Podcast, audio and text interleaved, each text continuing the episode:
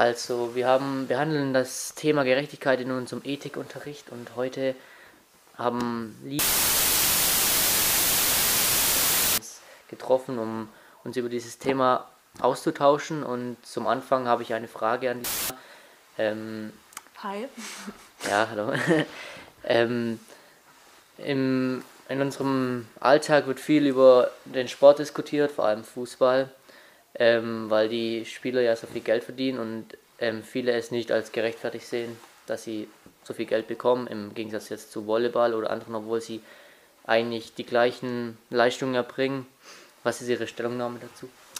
Also meine persönlich ist es sowieso irgendwie ungerechtfertigt, aber ähm, jetzt, um mal zum Thema ein bisschen zu kommen, also bei Aristoteles ist es ja so, er sagt, ähm, wenn man Gleiches macht, soll man gleich verdienen. Und das finde ich persönlich auch richtig. Ähm, und ist es da auch jetzt so, also klar, ich meine, Volleyball und Fußball und alles, das ist ja alles sehr anstrengend. Ich meine, klar hat jede Sportart ihre eigenen Stärken und Schwächen und aber im Vergleich ist es ja doch alles Spitzensport irgendwo. Ähm, deshalb sollte man da eigentlich überall gleich verdienen. Und gerade auch im Bereich ja, Frauenfußball, Männerfußball, da ist es natürlich auch nochmal zu sagen, dass es da dann wirklich Ungerechtigkeiten herrschen. Ich meine, wenn man sich da so die Gehälter anguckt, dann sieht man auch, dass es irgendwie nicht so ganz gerechtfertigt ist. Ähm, okay, ähm, viele begründen es auch mit der Zuschauerzahl, weil zum Beispiel halt mehr Interesse am Männerfußball ist. Ähm, rechtfertigt das dann die Gehälter oder ist es sagen? Also Aristoteles sagt dazu, also ich meine, das war natürlich noch mal eine andere Zeit, aber dazu sagt er jetzt nichts. Also es zählt halt eigentlich nur die Leistung, also das, was er, also man macht, jetzt nicht unbedingt das Interesse von anderen Leuten darauf. So würde ich es formulieren. Also vertreten Sie auch die, oder du, die Meinung von Aristoteles?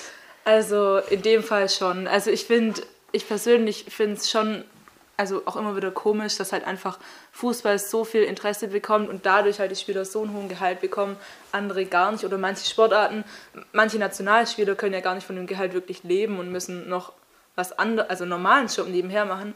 Und ich meine, da sieht man halt auch, ja, es ist trotzdem sau anstrengend, ähm, ich sage jetzt mal, Top-Handballspieler zu sein. Man verdient aber viel weniger wie jetzt ein vergleichsweise ähnlich arbeitende Fußballspieler. Also ich finde, das sind schon große Ungerechtigkeiten. Okay, und jetzt mal vom Sport wegzukommen. Ähm, du sprichst immer wieder von Aristoteles. Was ist seine Meinung oder seine Ansicht von Gerechtigkeit oder wie begründet er seine Thesen über die Gerechtigkeit oder seine. Ja. Mhm. Ja, also prinzipiell ist eigentlich ähm, Gerechtigkeit eine Tugend, aber die sieht man halt eben erst in der Handlung.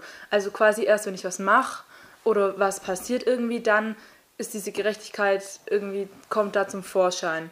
Und es ist eigentlich so, es gibt allgemeine Gerechtigkeit, das ist halt eben diese tugendhafte Haltung gegenüber den anderen, aber eigentlich ist es vor allem die partikuläre Gerechtigkeit. Das hört sich jetzt ziemlich hochgestochen an, ist aber eigentlich einfach eben das, dass wenn irgendwie in einem Fallbeispiel was passiert, dass man das darauf konkret ähm, anwenden kann. Genau. Und da wird dann eben nochmal unterteilt, und zwar gibt es halt eben die austeilende Gerechtigkeit und die ausgleichende. Okay, das ist jetzt ziemlich viel Theorie, genau, aber ja. ähm, ähm, du hast ja von einem Fallbeispiel gesprochen. Hast du da ein konkretes Beispiel oder also gerade in die Unterteilungen, wie mhm. kann man das so ja, an einem. Beispiel unterscheiden? Kann ich verstehen, das ist ziemlich viel Theorie. Ähm, ja, also die austeilende, was distributiv heißt, aber das ist jetzt gar nicht so wichtig, ähm, ist halt zum Beispiel, ähm, eine Mutter hat oder ein Vater, also okay, in der Familie gibt es vier Kinder, eins ist das kleinste, ähm, was noch Wachs im Wachstum ist und ähm, ja, und die anderen sind so mittendrin, sind schon relativ ausgewachsen, einer ist vielleicht ganz groß oder ist dann, ich sage jetzt mal 20 und ist eigentlich schon vom Körper her mit der Entwicklung fertig.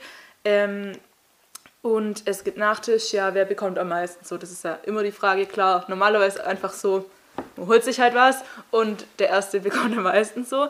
Ähm, in dem Fall, also bei der Distributiven ist es halt eben so, es wird was verteilt und dann guckt man aber, dass halt jeder äh, gesetzt seinen ähm, Ansprüchen oder Leistungen das gleiche bekommt. Das heißt, dass ich dann halt eben sage, okay, der Kleinste muss noch wachsen, er bekommt jetzt mehr als vielleicht derjenige, der sowieso schon ausgewachsen ist, der eigentlich nur noch seinen Bedarf an täglichem halt auffüllen muss und nicht mehr, weil er ja nicht mehr wachsen muss, genau.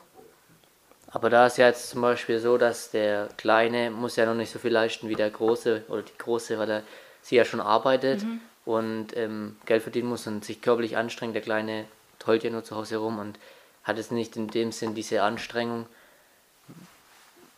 Spielt es nicht dann auch noch nach Aristoteles eine entscheidende Rolle?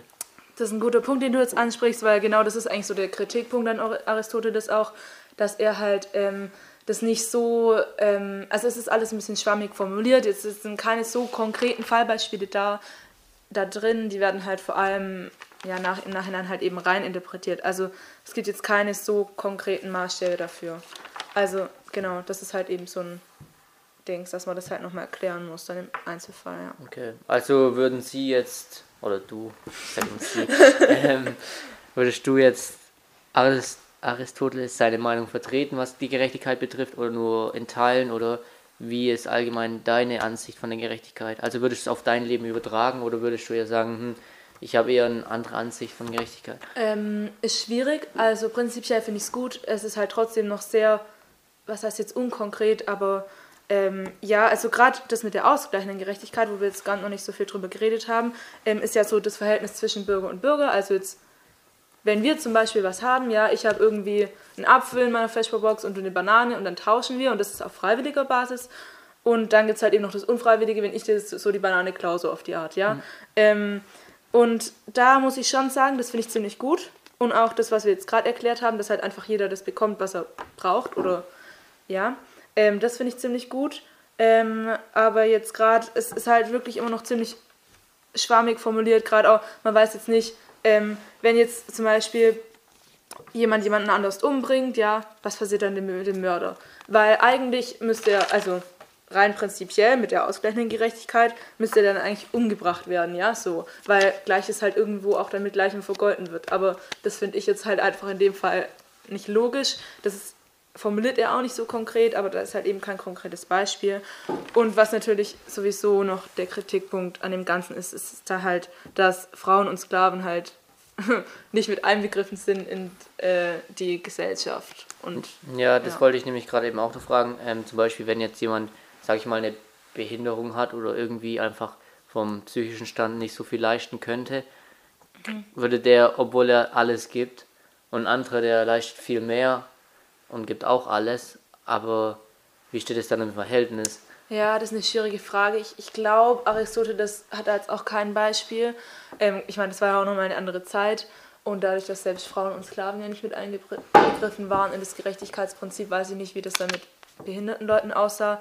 Ähm, aber ich würde jetzt mal prinzipiell sagen, dass es trotzdem halt eben seinen Bedürfnissen und Leistungen angepasst wird. Also vor allem, also halt so auf die Art, jeder kriegt das, was er braucht oder ja, denke ich, dass er dann trotzdem halt relativ viel bekommen würde, weil auch wenn er nicht alles leisten kann, er braucht ja trotzdem was.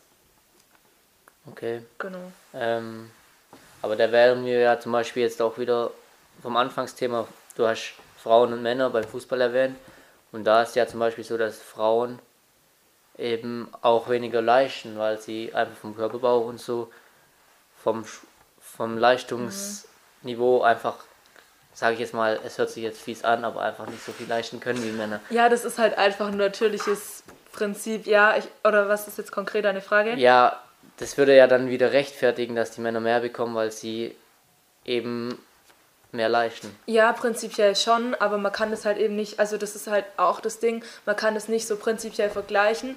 Also ich sage jetzt mal so, ein Schüler ähm, hat gerade total die Probleme zu Hause und schreibt deshalb vielleicht eine 4 in der Schule und der andere geht es halt total super, der schreibt halt eine 2, ja. Und dann kann ich das ja auch nicht total im Verhältnis sehen, weil es ja andere, ähm, also andere Hin Hintergründe hat. Und so ist es halt eben jetzt in dem Fall, würde ich sagen, auch.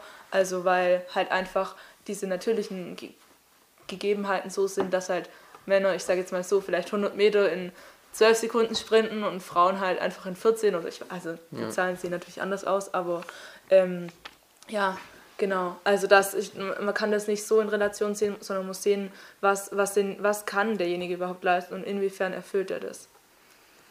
Okay, und ähm, ja, dann würde ich sagen, würden, um zum Fazit zu kommen, würdest du sagen, man kann, ähm, man sollte sich Aristoteles in der heutigen Zeit annehmen und ein paar Teile, weil du meintest ja, ein paar Sachen sind schon gut, seine Ansichten, mhm. einfach auch im Thema auf Gerechtigkeit, ich denke in Deutschland gibt es noch viel Ungerechtigkeit, einfach übernehmen? Oder ähm, würdest du sagen, sein Prinzip war halt damals ähm, gut, weil es da halt eben diese Rechte für Sklaven so eh noch nicht gab? Ähm, aber auf heut, für heutige Zeit wäre es das falsche Prinzip? Ähm, nee, ich würde nicht sagen, dass es das falsche Prinzip ist. Also ich würde sagen, es ist auf jeden Fall gut. Vor allem, ich meine, das ist ja bei den ganzen ähm, antiken Philosophen ähm, das Thema, dass die eigentlich trotzdem noch, noch total die Aktualität haben. Halt gerade dadurch, dass es einfach so zeitlos ist irgendwie, weil es ja, also die Philosophie im Allgemeinen ist ja eigentlich zeitlos. Ähm, und ähm, von dem her würde ich schon sagen, dass man Aristoteles auf jeden Fall jetzt noch anwenden kann. Aber ähm, es ist halt schwierig, dann in Einzelteilen da manchmal wirklich was auf Aristoteles zurückführen zu können. Genau. Okay. Das ist dein letztes Wort. Dann Gibt's von dir noch was? nee, ich, ich mache das ja nicht für mich selber. Ähm, ich hoffe, ihr konntet was mitnehmen aus unserem Interview und bis zum nächsten Mal. Ciao, ciao.